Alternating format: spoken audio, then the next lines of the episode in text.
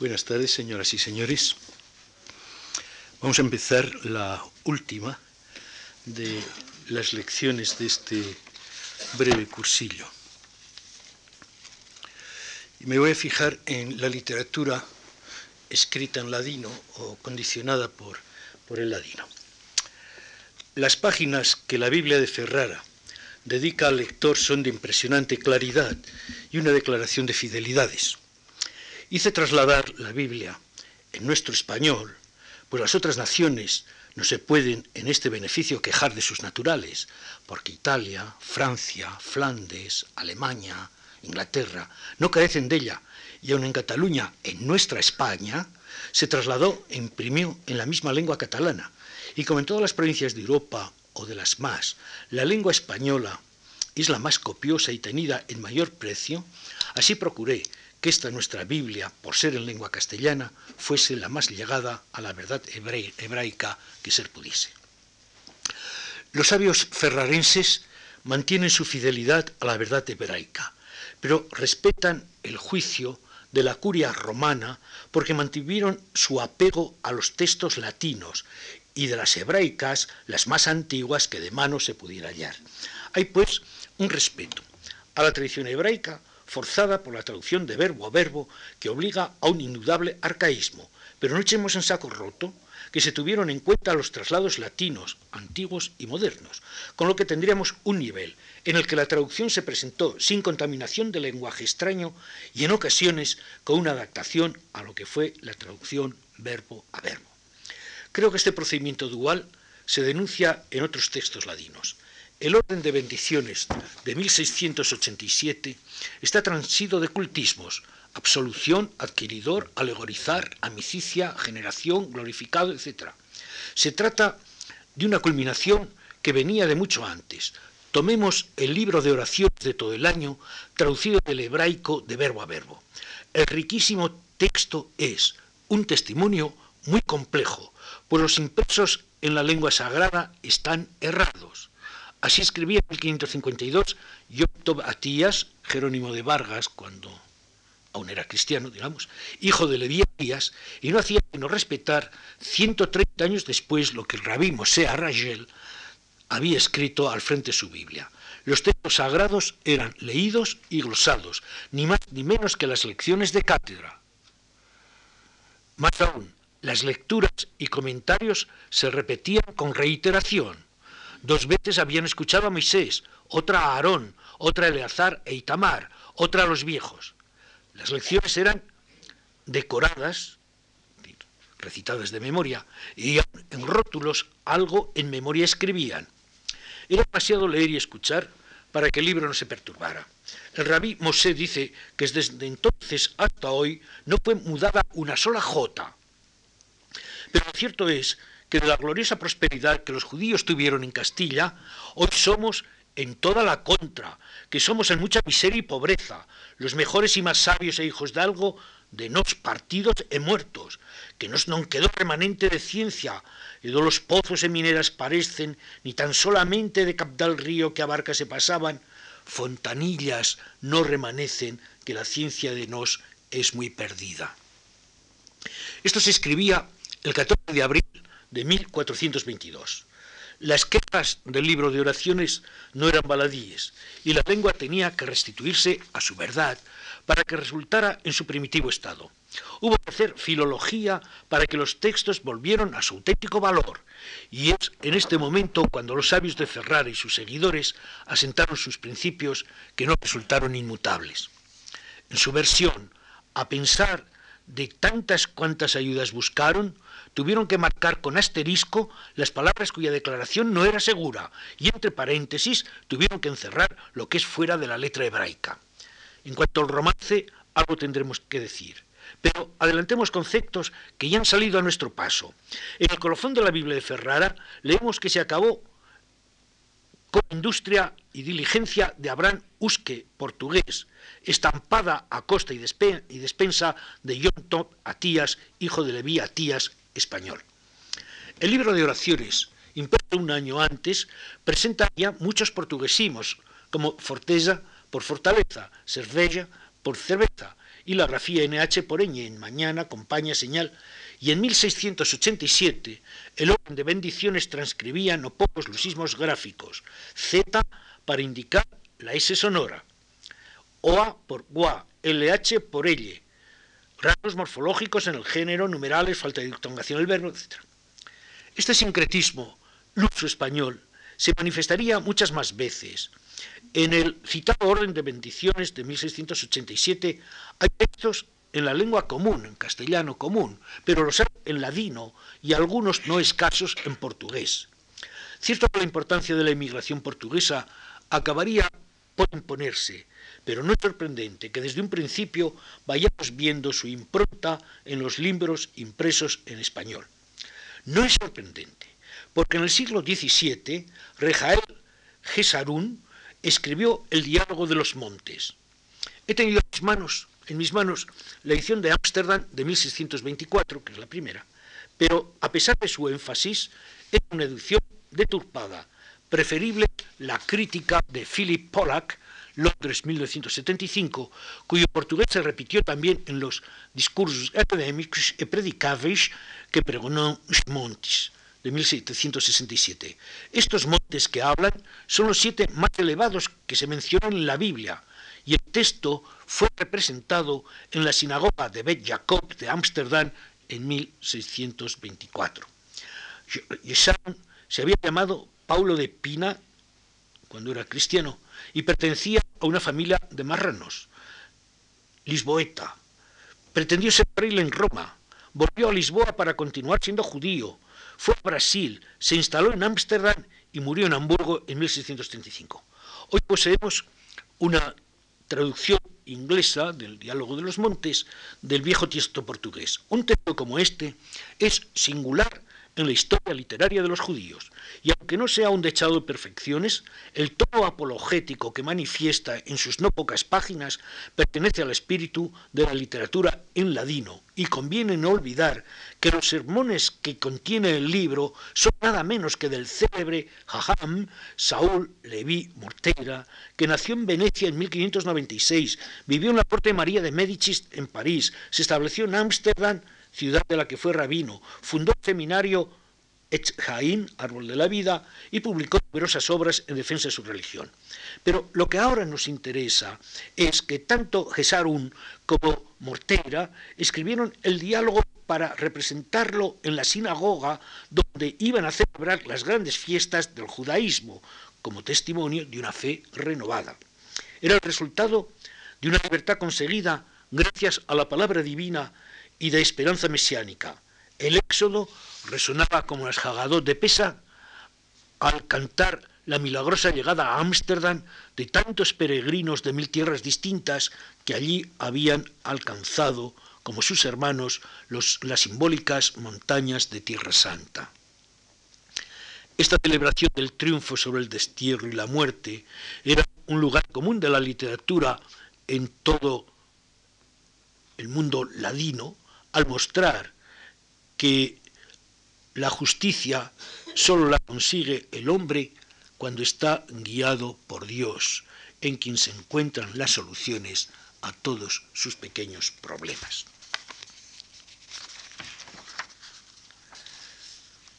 Si volvemos a nuestras traducciones bíblicas, tendremos que reconocer que no fueron uniformes, sino que manifiestan muy claras diferencias. Merecería la pena cotejar textos de diversos momentos. No teman, no lo voy a hacer aquí porque tengo hacia ustedes un gran respeto, pero es muy curioso comparar textos del siglo XIII como el Pentateuco escurialense, textos del siglo XIV como la Biblia que editó el padre Llamas, en un ejemplo de cómo nunca se debe editar un texto, y la Biblia de Mosé Rachel. Tenemos ya planteados una multitud de problemas, porque Mosé Arragel trata de cohonestar la tradición bíblica con las versiones de San Jerónimo.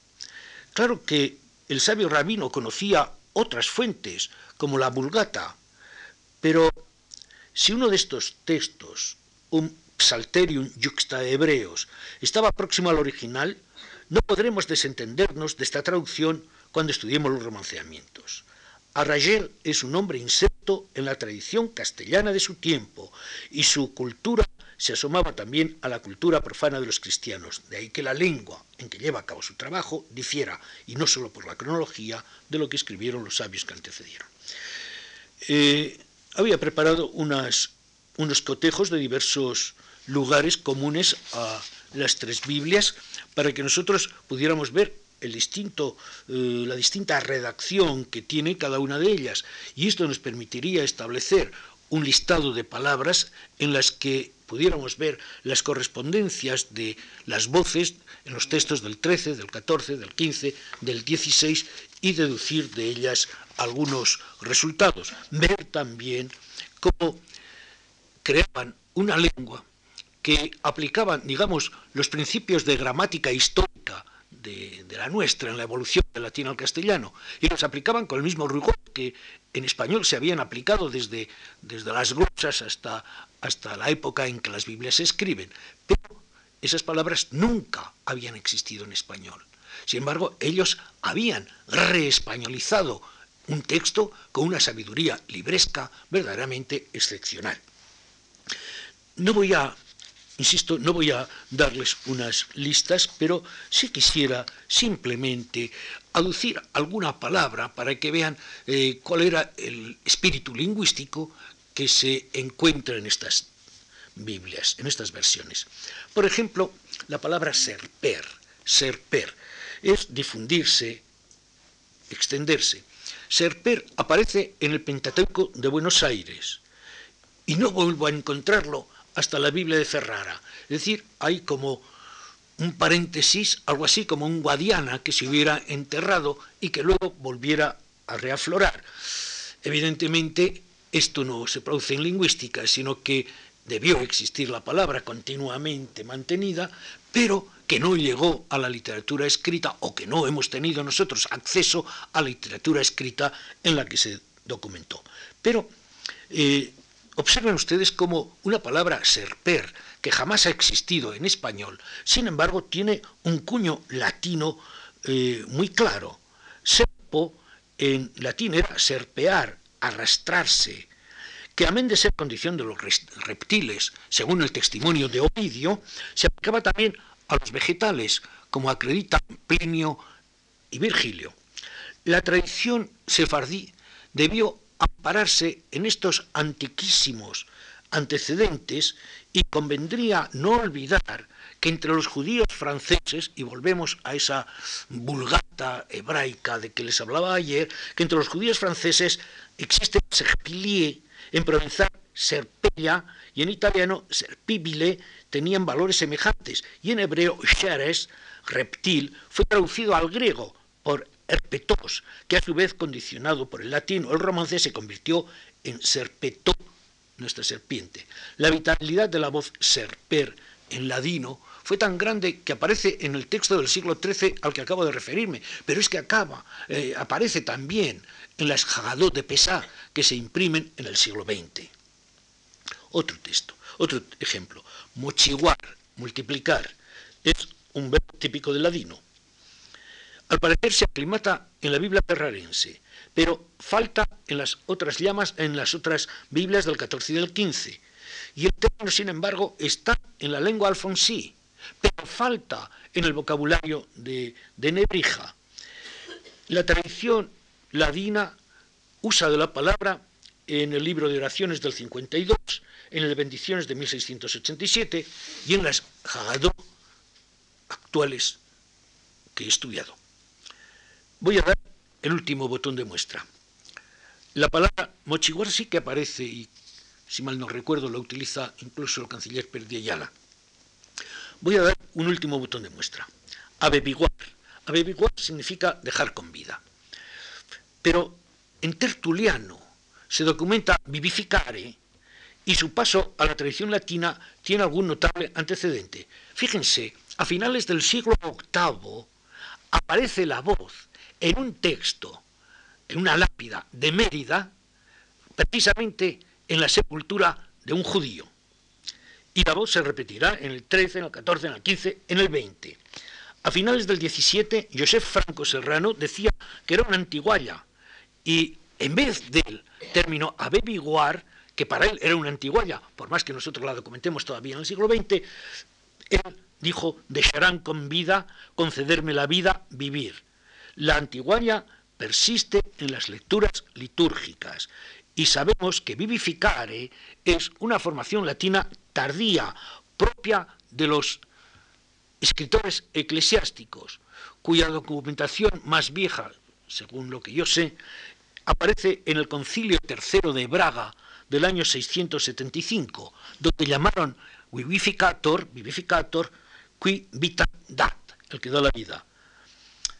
Estas muestras manifiestan cómo los cultismos son fundamentales en la creación de una lengua que valga para los más altos menesteres. Podríamos aducir un ejemplo eh, vivo y familiar a nosotros. Américo Castro contó los cultismos que hay en autores tan poco cultistas como Emilio Zola y Vicente Blanco Ibáñez. Pues llegan nada menos que al 33% en una página. Es decir, una lengua culta tiene que estar cuajada de cultismos. Y los cultismos han llegado de las formas más sorprendentes. Y las formas más sorprendentes son la tradición eclesiástica. Cómo esa gente de nuestra Edad Media, que por supuesto no sabía latín, que no leía, que no escribía, sin embargo tenía su vocabulario lleno de términos cultos, pues eran simplemente los sermones que escuchaban en la iglesia. Es decir, la iglesia había ido conformando la cultura de gente iletrada, y esta gente iletrada había aceptado los cultismos y nos los había transmitido. Pero además, la alternancia entre un latín sin evolucionar, fructificar y multiplicar, y el romance, mochiguar, multiplicare, eh, muestra que hay, como en la lengua común, diferencias significativas más allá de la forma que hayan adquirido los significantes. Y por último existe un léxico limitado a las versiones bíblicas, que nunca ha salido de ellas, como ser per, o que en ellas se ha refugiado contra las modernizaciones que ha experimentado la lengua común, mochiguar. Al llegar a este punto, se nos plantean otras consideraciones de mayor amplitud. ¿Cómo es el vocabulario de esta lengua religiosa? O mejor, ¿qué elementos discrepan del léxico general? Al parecer, las versiones bíblicas hechas palabra por palabra conservan términos del siglo XIII, escuantra, mochiguar, partijas, que a partir del siglo XV parecen no tener otro refugio que ese cuartel de invierno arcaizante que es el ladino.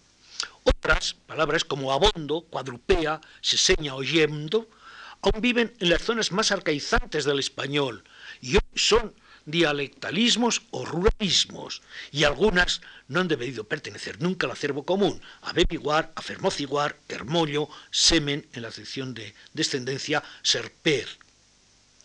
Por más que otros términos hayan pasado desde la lengua sacralizada a la lengua común, y luego les leeré algún romance como Barbés, Carnero o Meldadura, eh, lectura de textos sagrados. Solo teniendo en cuenta estos hechos podemos comprender cómo se fue formando esa realidad lingüística que es el ladino, que insisto, para mí es simplemente la versión al español de los textos religiosos hecha de forma literaria y a través de una fuente hebrea. Esta lengua se mantuvo voluntariamente distanciada de la coloquial, pero con unos elementos que en su forma al menos podían ser comprensibles, ya que de otro modo hubiera quedado tan lejos de los oyentes como el propio hebreo. Pero los resultados que se siguieron distan de la coherencia buscada.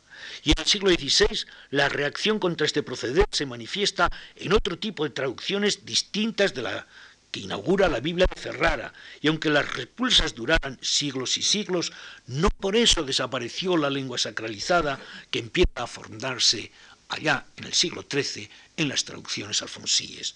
Después vendrían las deturpaciones producidas por la incomprensión, pero esto ya queda fuera de nuestra cronología.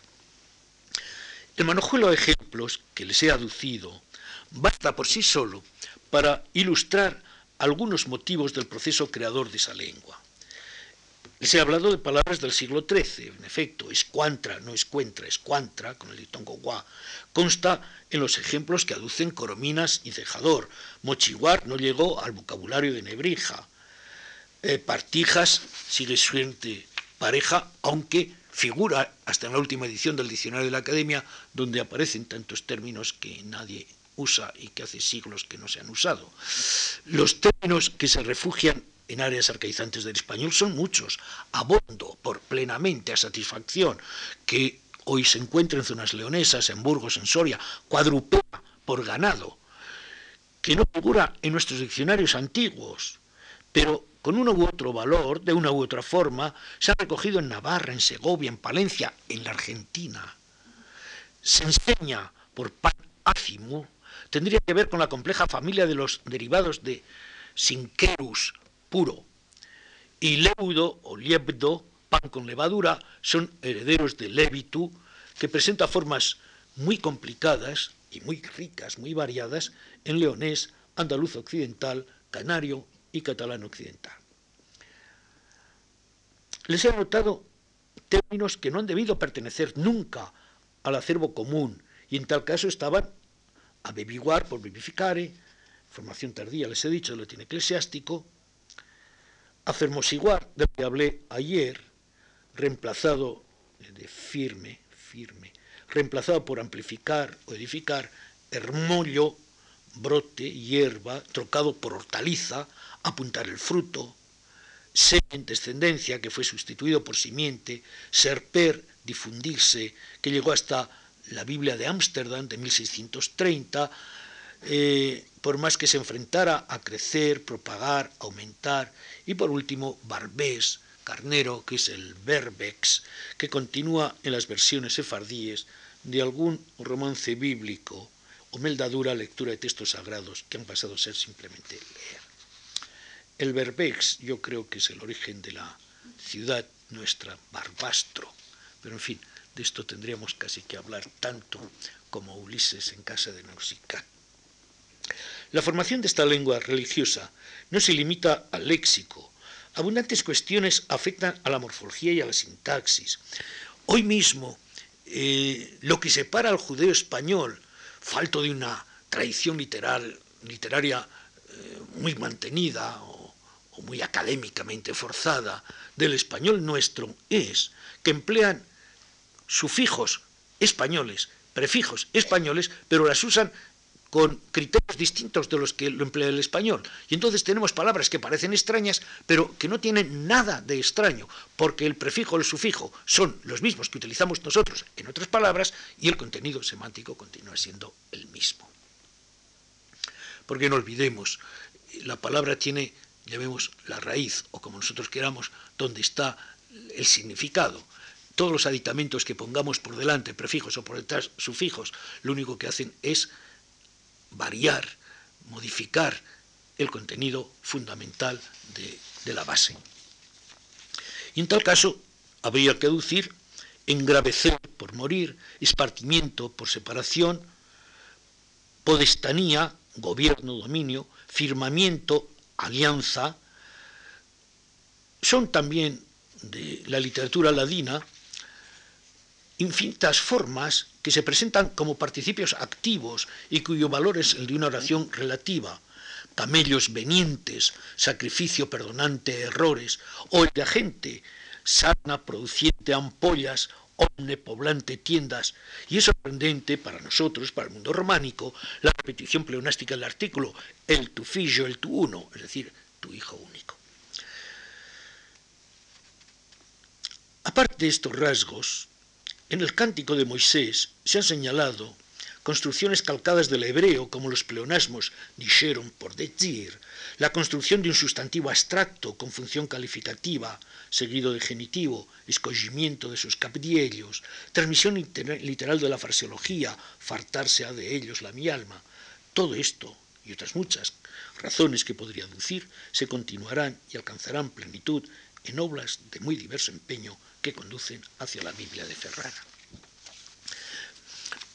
En la clase de ayer me referí a las versiones del Colberue en ladino y en la lengua común, Pero quisiera en este momento aducir unos versos del himno en los que consta la pretensión de hacer un determinado tipo de literatura, porque todo lo anterior, todas estas consideraciones lingüísticas, eh, nos llevaban precisamente a su aplicación en la literatura escrita.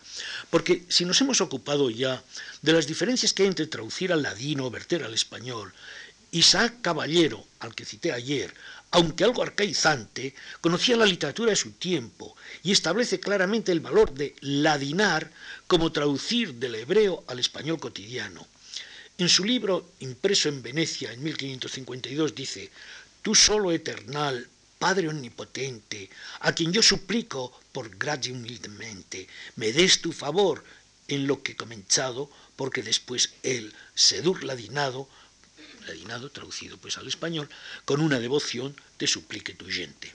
Pero no podemos olvidar que esta lengua sacralizada estaba, sabida o no, en todas las bocas, como el latín eclesiástico en el de los cristianos, y hubo un trasvase, desde el ladino litúrgico hasta el judío español coloquial, como lo hubo desde la homilía dominguera a los labios que musitaban su román paladino.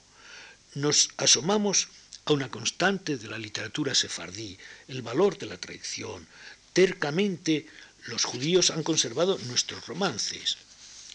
Quedémonos solo con nuestros romances, pero como los cristianos los han reelaborado y los han recreado, dejemos lo que es la tradición en nuestra poesía oral, de la que ya me he ocupado en dos lecciones, y acerquémonos a los recitados sefardíes. En Alcacirquivir se recogió este poema. Esta es la endicha, endicha que quema el corazón, el galú de Jerusalén, el cautiverio de Jerusalén, y el Jorbán de Sión, la destrucción de Sión. Todo se perdonaba con los corbanó, sacrificios, y el corbán del siempre, tamit, como era la razón. No llores Rachel, no llores hija mía, que por amor de ti os sacaron a la orilla, oyendo al Dios de tantos abonot pecados, Jabodá, Sará, culto idólatra, y el Jorbán, destrucción de Sion. vean ustedes qué cantidad de términos ladinos, hebreos, reelaborados, etcétera, han pasado a la tradición oral y se repiten como elementos vivos de esa tradición que está inspirada en motivos totalmente populares. Este caso no es único. Tengo transcrito otros de Tetuán en Larache, pero creo que nos vale para, para algo.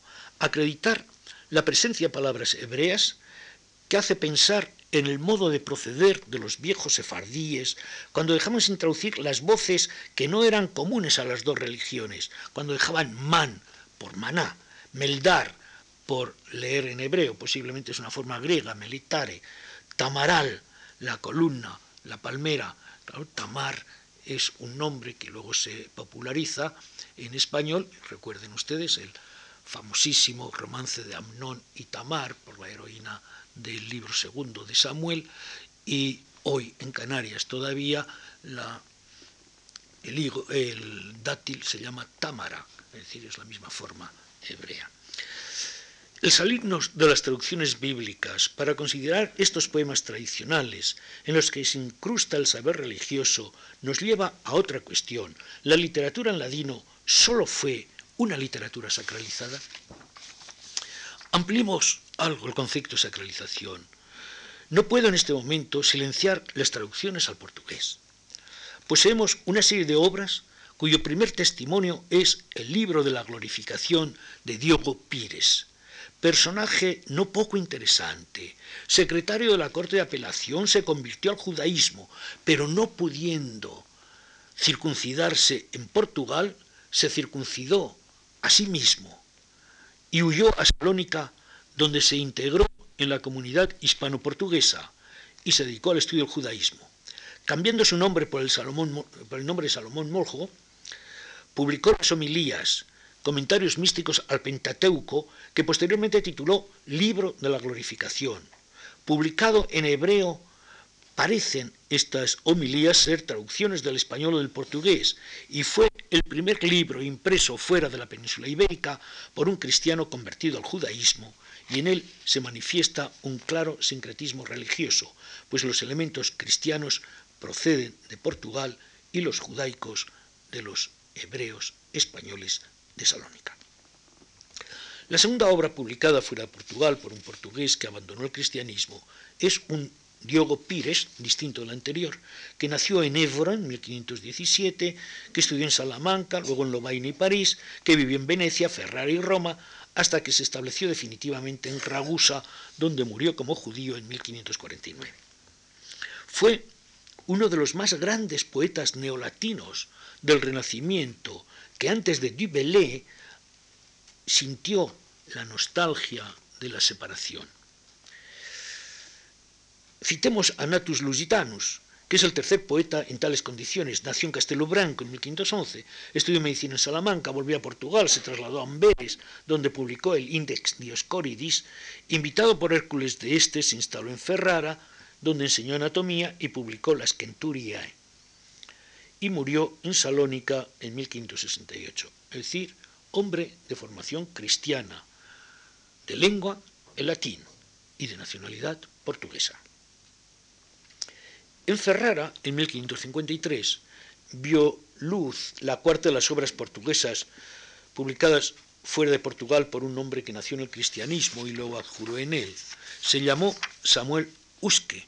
Parece que es Usque, es el nombre de nuestra ciudad, Huesca, y el libro Consolación a las tribulaciones de Israel, dedicado a la célebre doña Gracia Nassi, mujer verdaderamente extraordinaria, de la que el doctor eh, Laguna en su viaje a Turquía cuenta cómo vino de Venecia vestida de una forma lujuriosa y riquísima, con un séquito enormemente brillante, y había conseguido del sultán permiso para establecerse en Constantinopla con su corte y mantener su religión fue asesorada o protegida de un famosísimo personaje que fue don Juan Micas, al que el emperador le dio el título de príncipe y que estuvo al servicio de nuestro Felipe II.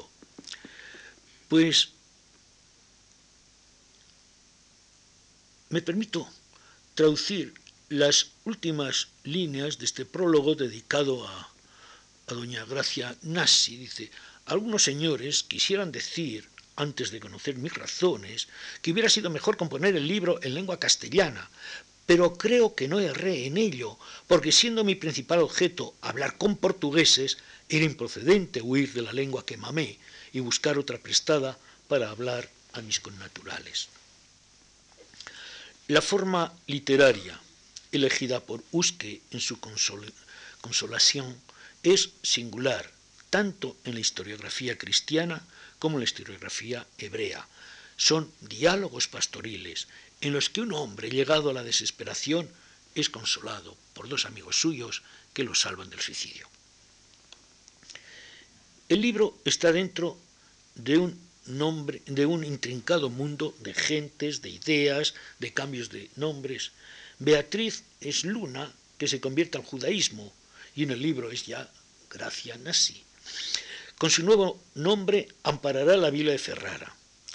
Ha surgido un nuevo concepto de traducción y la familia Usque resuena en los fastos de la ciudad, todo gracias a la libertad que los judíos gozaron en Ferrara desde 1492.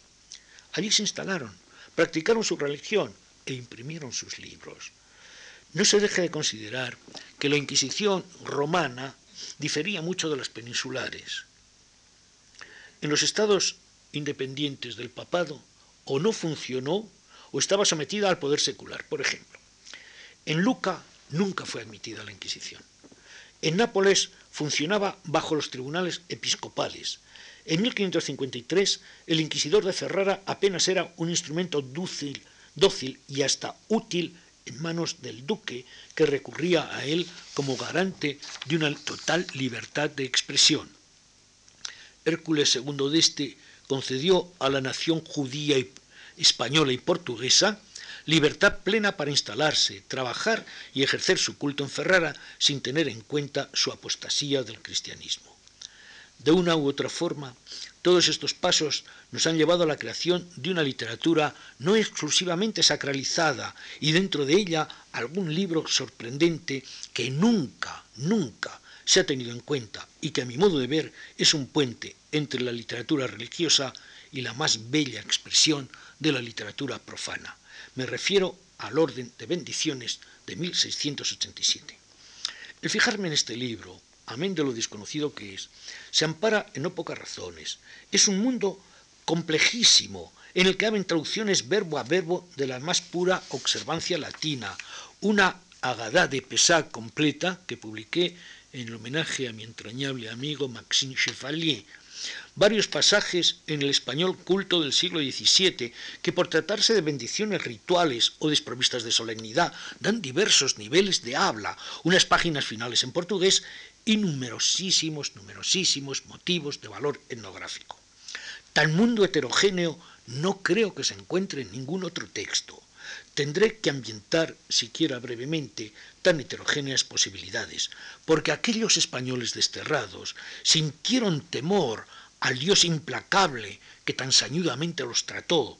Para suavizar las iras divinas recogieron estas páginas en las que el hombre aprendía a rezar, pues sin la oración todo le queda incomprensible.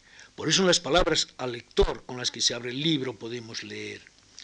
Una de las cosas en que el entendimiento humano conoce lo poco que alcanza de las obras de Dios bendito es la fuerza y virtud que puso en la voz y palabras de los hombres, porque ¿quién no confesará que pasa mucho tiempo de la posibilidad humana que supiese Mosé nuestro Maestro, proferir palabras en el acatamiento del único incomprensible Señor del mundo, que aplacase su ira y convirtiese el rigor de su justicia en misericordia.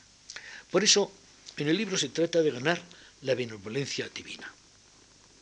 No menos de cien veces cada día el judío debe dar gracias a Dios y no caer en pecado de ingratitud. Para facilitar el cumplimiento de estos deberes, se recogen las oraciones propias de cada ocasión. Después, una larga teoría de rezos se desgrana a lo largo de esas páginas. La casuística es casi infinita. Las oraciones serán distintas si los alimentos que se comen son crudos o cocidos, proceden del árbol o del suelo, se arrancan de la rama o se apañan de la tierra, si los aliños son estos o aquellos. Para tantas y tantas ocasiones antojadizas, las páginas del libro precisan muchas sutilezas, pero hay un tono doctrinal que afecta a las oraciones de las fiestas religiosas. Sin embargo, en la segunda parte de la obra, el interés lingüístico se aviva con experiencias domésticas.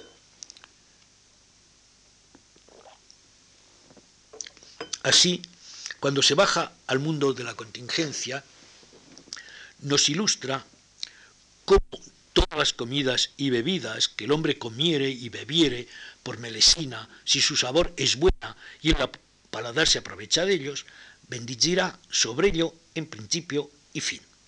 Entonces se desciende a las impresiones que se experimentan con los sentidos y descubrimos el significado a la silografía de la cubierta. El gusto permite explayar minuciosidades que tienen que ver con la tradición. No voy a fijarme en lo que es más o menos ocasional, como las migajas de pan cocinadas en caldo, sino en recetas de cocina cuya interpretación es fácil. Me detendré en un par de testimonios que, dada su brevedad, no romperán el hilo de mi exposición o, acaso rompiéndola, les permitan a ustedes descansar de mis propias palabras. Dice, pan rellenado.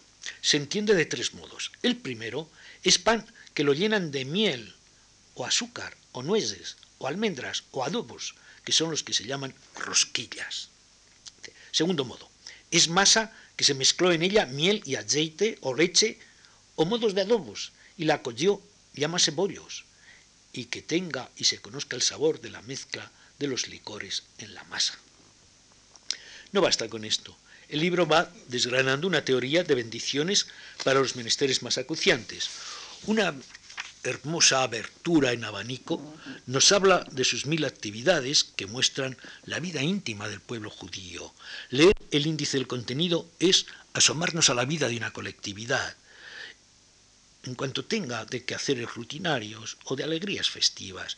Entonces sabemos de las candelas del sabato del Kippur, del orden de las tañeduras en la bendición de las cabañas, etc. Y junto a la vida comunitaria está la íntima de cada uno. Para ella hay oraciones al acostarse o para pedir un, pedir un sueño reparador, oraciones para las bodas y sus ritos, oraciones para la circuncisión, para la muerte, endechas, oraciones para la construcción de casa nueva. Y algo que para mí resulta entrañable, oración para los que van al estudio, o de camino, o de los que andan por la noche. Los capítulos dedicados a los sentidos son de una minuciosa precisión. Se habla de la canela, de la pimienta, del jengibre, del clavo, del olor de las frutas, de la cara del especiero, de los árboles floridos. ¿Para qué seguir? Porque si fuéramos desgranando todas las posibilidades que el libro encierra, tendríamos que pensar en bellos cuadros del género, en los que el caminante abre su vía con provisiones para la jornada, o como en un cuadro tenebrista, el hombre que reza sobre una candela se contempla las manos y las uñas, o la bendición de la luna cuando sale en la noche del sabbat, y los creyentes que van con sus vestidos hermosos y fijan sus ojos y aderezan sus pies, o los interiores domésticos en los que la candela sirve para iluminar la estancia desde el lado izquierdo de la puerta y sobre la mesa se van prendiendo las mechas mientras el aceite claro de oliva cae desde la botija o la construcción de la cabaña tan minuciosa como si el artesano fuera atando las cañas ante nuestros ojos, echando la complicada cubierta y disponiendo la comida que se va a consumir. De mil modos es la vida del, del pueblo hebreo, sorprendida ahora en lo que tiene de emoción cotidiana, de participación en los afanes que hacen ser criaturas entrañables a todos estos seres que se desprenden del rigor de los ritos para ser únicamente hombres de carne y hueso. Pero volvamos a lo que es el motivo del libro. El hombre tiene muchos motivos para dar gracias a Dios. Tal vez sean pocas esas cien bendiciones cotidianas con que se abren estas páginas. Entonces se añadió algún motivo de bendición que nos sobrecoge. Pienso en el hombre enemigo del hombre. Inventa entonces amargas justificaciones para su intransigencia. Las pequeñas verdades de cada uno intentan destruir la verdad absoluta. Entonces el hombre inventa la intransigencia y al Dios que no quiere víctimas le ofrece las vidas de los discrepantes, como si la verdad no fuera posible sino sobre piras de muertos. Entonces, en las páginas finales del libro leemos la jasomba u oración por los muertos, muertos por las falaces creencias de los vivos, empeñados en acomodar a sus odios la grandeza del Creador. Sobrecoge leer algo como esto escapa de los quemados por santificamiento del nombre de Dios. Y a continuación sigue la oración cuya lectura desazona. Cuán grande tu bien, que guardaste para tus temientes, obraste para los abrigantes, en ti escuentra hijos de hombre. Cuán preciosa tu merced dio. Hijos de hombre en solombra de tus alas se abrigarán, hartarse han de delicia de tu casa, y al rollo de tus deleites los abrevarás el cual se hace patético en los sufrimientos y en la espera de la venganza nos apesadumbra no encontrar en ninguna parte la posibilidad del perdón. Me atrevo a decir una cita mía por la que me disculpo, pero de otra forma me obligaría a repetirme más. Leer estas muchas páginas es de apacible serenidad. El hombre trata de platicar con Dios y le ofrece cada acto de su vida o le tributa los dones de la naturaleza o las creaciones de su industria pero en un momento aparece una inquietante amargura, no digo que injusta, no digo que innecesaria, pero que rompe la serenidad con que se han ofrecido tantas y tantas virtudes. La remota y pasible divinidad está en estas páginas. El hombre ha querido acatarla descubriendo su presencia en todas las cosas, incluidas las más menudas, porque en ellas empeña sus afectos más entrañables. Hubiera sido bastante. Pero la limitación del hombre precisa que también Dios sea débil y lo adornan, a él que es la única posibilidad de valores absolutos, con intransigencias, rencores, venganzas y reconcomios de muerte. Entonces queman esa hechura que el Creador hizo a su imagen y semejanza. Y este libro, tan hermoso de amor a Dios y certidumbre de vida, se convierte en un angustioso testimonio de destrucción. El estudio del orden de bendiciones de 1687 es interesante por sí mismo, pero importante por la trascendencia que cobra al situarlo en el margen de la literatura, en el marco de la literatura latina. Entonces podemos encontrar sentido a este modo de traducir, más allá de puramente religioso que tienen las traducciones de verbo a verbo. Se ve como una lengua tan artificial como se quiera, está arraigada en la historia de otra lengua nada ficticia, sino conocida en todos sus procesos. Hemos encontrado que el ladino de que se sirve esta literatura coincide con lo que ya sabíamos de esas versiones hechas palabra a palabra desde el hebreo. Digamos que se encuentra dentro de una tradición a la que es fiel, a pesar de las reservas que se formularon contra ella, digamos tradición ferrarense, sin olvidar que la Biblia de Ferrara tiene una hermosa impresión de Ámsterdam, con diferencias que algún día deberán estudiarse. Esta afiliación se manifiesta a lo largo de todo el texto y también en la Haggadah, que es original en su léxico, no lo es en los recursos de la traducción. En estos criterios son significativos los usos del artículo y su elisión, los empleos de las formas participiales, la supresión de los verbos ser y estar, las repeticiones de palabras, rasgos todos caracterizadores del ladino y contamos en estas páginas piadosas, incluidas los rituales de Pascua. Gracias a esto podemos considerar el ladino en una visión de conjunto, aunque luego las características especiales de la Haggadah nos permita alguna conclusión de carácter más particular. Y si queremos entender esta literatura en ladino, no debemos olvidar su carácter religioso y doctrinal, según se desprende de cuestiones tan particulares como las que aquí he expresado. Digamos, obligación de los creyentes, y algo que sitúa este libro en un ámbito que es religioso, sí, pero que responde a unas condiciones sociales derivadas de la diáspora. Muy al comienzo de las páginas se lee, considerando que algunos judíos, por falta de devoción, o por ignorar lo que les importa, o particularmente aquellos que Dios bendito saca del cautiverio de España y Portugal, dejan de ser diligentes en decir a sus tiempos y ocasiones las bendiciones que deben, esto movió el ánimo de quien cela el beneficio de sus prójimos y la perfección del servicio del Señor, juntar de nuevo este libro.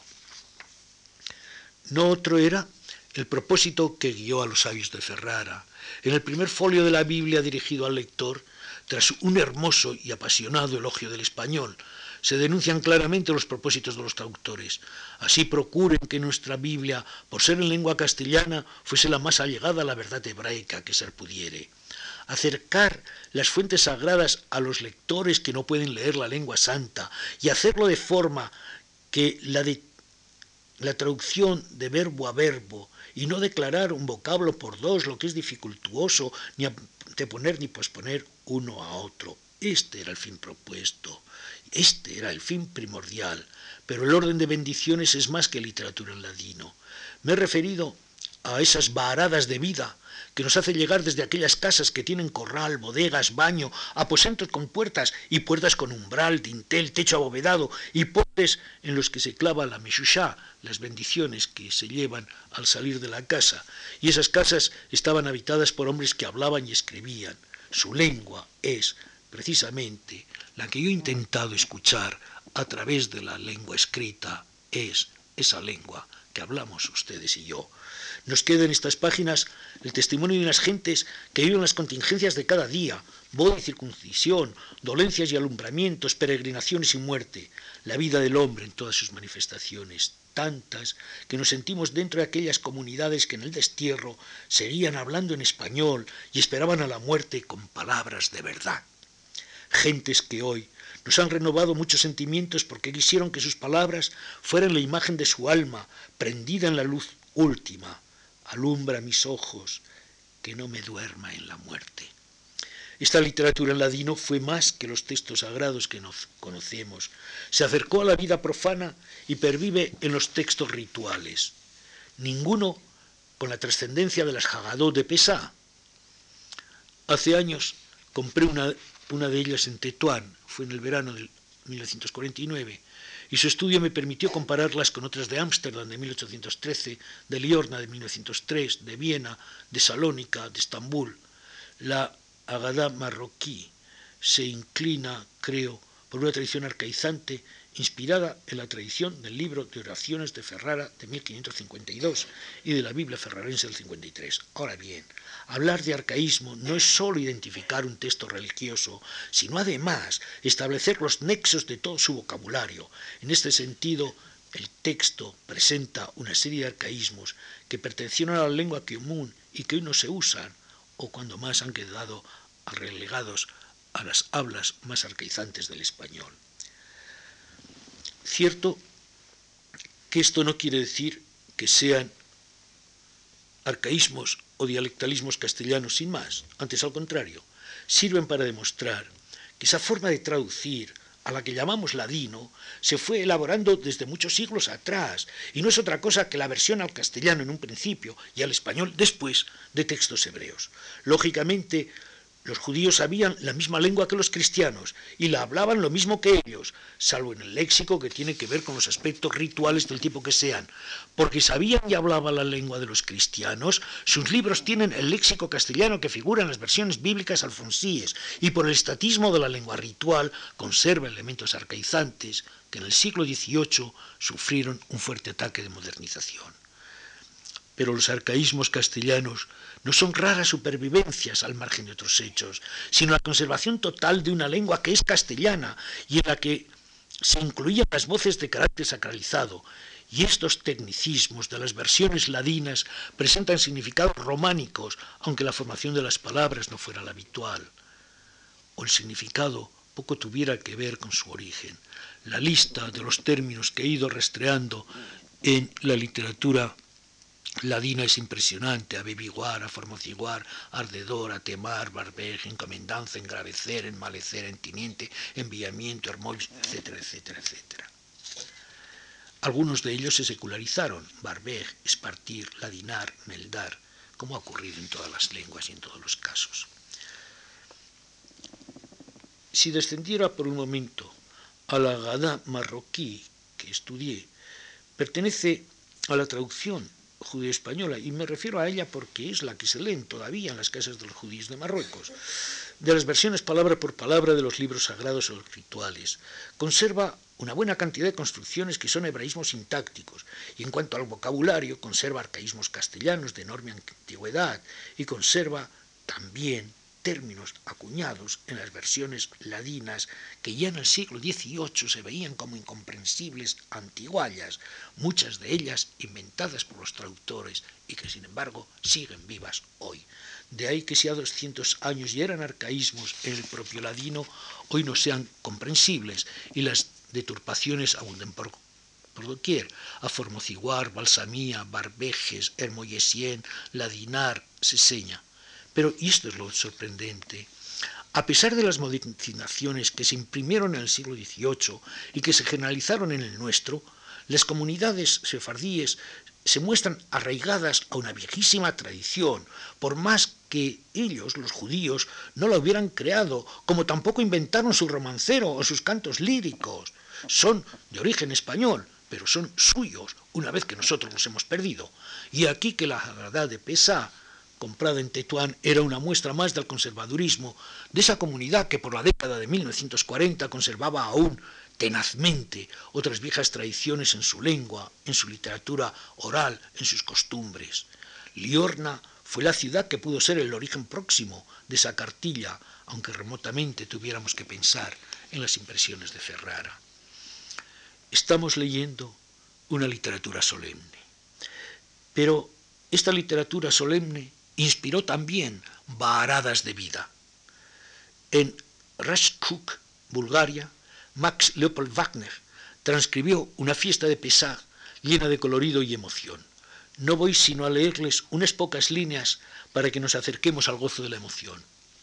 Cuando el tiempo empieza a cayentar, el dumán, niebla, si empieza a levantar y los árboles empiezan a vestirse con sus hermosas vedris vestidos, Stonsis, la persona se acodra, se acuerda, y de la primavera de su vida. Pesar venía y ainda había tan muchos ecos de escapar, encalar, esponjar, sacudir, llamís, cristales de las ventanas, llamís a limpiar, y esto todo no una vez, Esto duraba un mes entero, duraba un mes entero. Los días se arisbalaban uno atrás de otro, como un suplo, vagar a vagar. Los penserios muestros se munchiguaban, acrecentaban. Las escolas se debían de abrir y nosotros, teníamos de hacer nuestros laboros de en casa.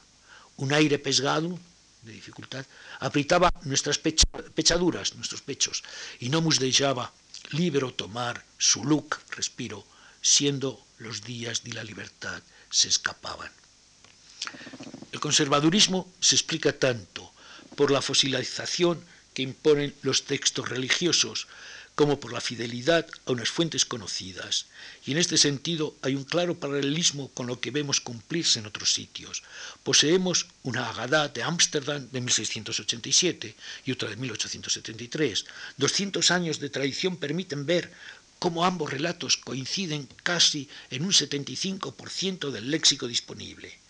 Como conclusión que tienen carácter general, hemos de admitir que un léxico procedente de muy antiguos veneros, cristalizó en el siglo XVI y las tradiciones locales lo han conservado fielmente hasta los días en que vivimos. Acabo ya. La literatura en ladino es fiel a su origen, traducción verbo a verbo, pero ha trascendido a la lengua coloquial y se ha incrustado en romances de tradición oral y más aún ha servido para dejarnos bellas muestras literarias en el teatro, diálogos de los montes, en los relatos en prosa, al margen de consideraciones religiosas. Todo mucho más rico de lo que pudiéramos creer. Y ojalá estos comentarios míos puedan servir para rescatar un capítulo de literatura española desatendido siempre.